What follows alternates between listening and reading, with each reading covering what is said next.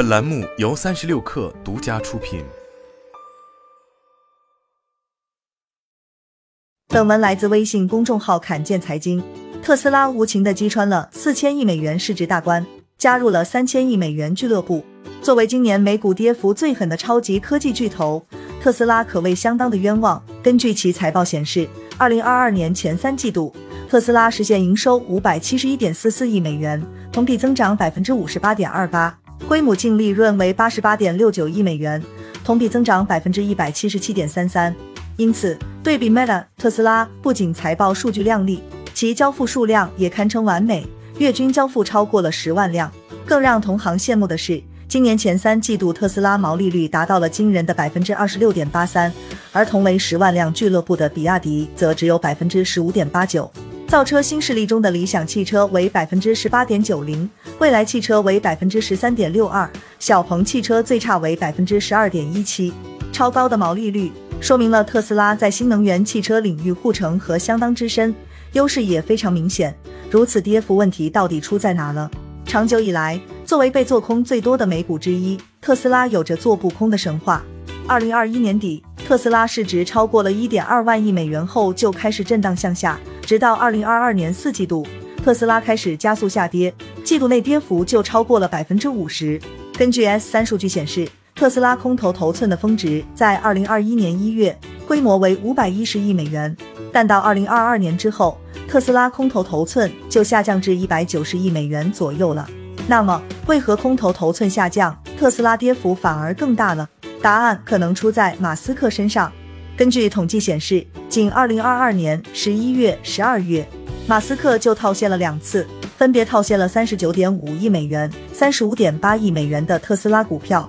马斯克的疯狂套现也使得外界对于特斯拉颇为悲观。一轮又一轮的下跌当中，马斯克身价不仅蒸发了三分之一以上。其首富的宝座也被 LV 的董事长取代。特斯拉之所以成为年内跌幅最惨的巨头，有四个主要原因。第一，进入二零二二年之后，全球新能源汽车领域开始脱虚向实，交付量成为其最重要的衡量标准。衡量标准的变化，就导致了企业估值发生变化。尽管特斯拉今年的交付数据并不算差，甚至可以用优秀来形容，但是个体的数据也不能影响行业整体的变化。从这个角度而言，特斯拉是被行业所拖累了。第二，美联储加息的影响。今年以来，美联储不断加息，导致了今年美国重要的科技企业股价表现均非常不佳，其中 Meta 与特斯拉表现最差。这是市场的大环境的影响，特斯拉多少有点难以独善其身。另外，汇率的变化也是影响企业营收的因素之一，这点作为行业龙头的特斯拉受影响则更大。第三，马斯克减持。自去年以来，特斯拉越过万亿美元的门槛之后，马斯克就开始了大手笔的减持。根据统计显示，仅一年的时间，马斯克的减持就超过了四百四十亿美元。相较于全球大部分富豪的身价，四百四十亿美元并不是一个小数目。从结果来看，他的减持显然给特斯拉股价带来了相当大的压力。统计显示，今年以来，特斯拉的跌幅接近百分之六十五，市值蒸发超过了七千亿美元。约合人民币四万八千九百二十八亿元。第四，收购推特。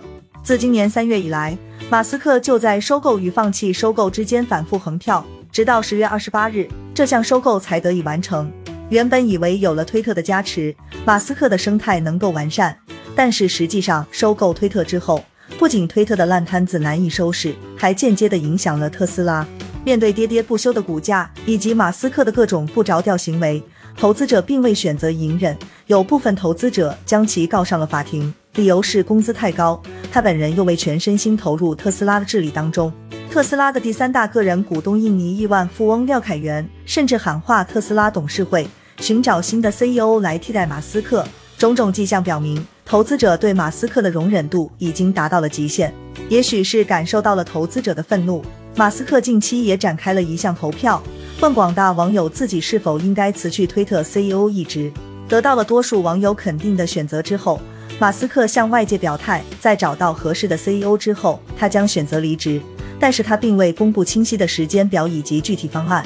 投资研究公司 GLJ Research 负责人表示，与其他电动车企业相比，特斯拉的估值仍然被投资人高估，其市盈率约为四十倍，而福特、通用和丰田的市盈率分别只有五倍、六倍和十倍。目前特斯拉市值虽然大跌，但是仍远高于其他汽车厂商，且特斯拉二零二一年的销量也只有上述三大汽车厂商的百分之五。所以他的结论是，特斯拉明年还将大跌百分之八十。当下留给马斯克的时间并不多了。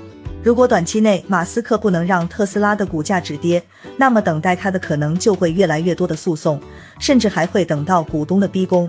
如果马斯克失去了对特斯拉的掌控，那么其努力建设的商业版图也可能会烟消云散。因此，马斯克最危险的时候可能已经来临。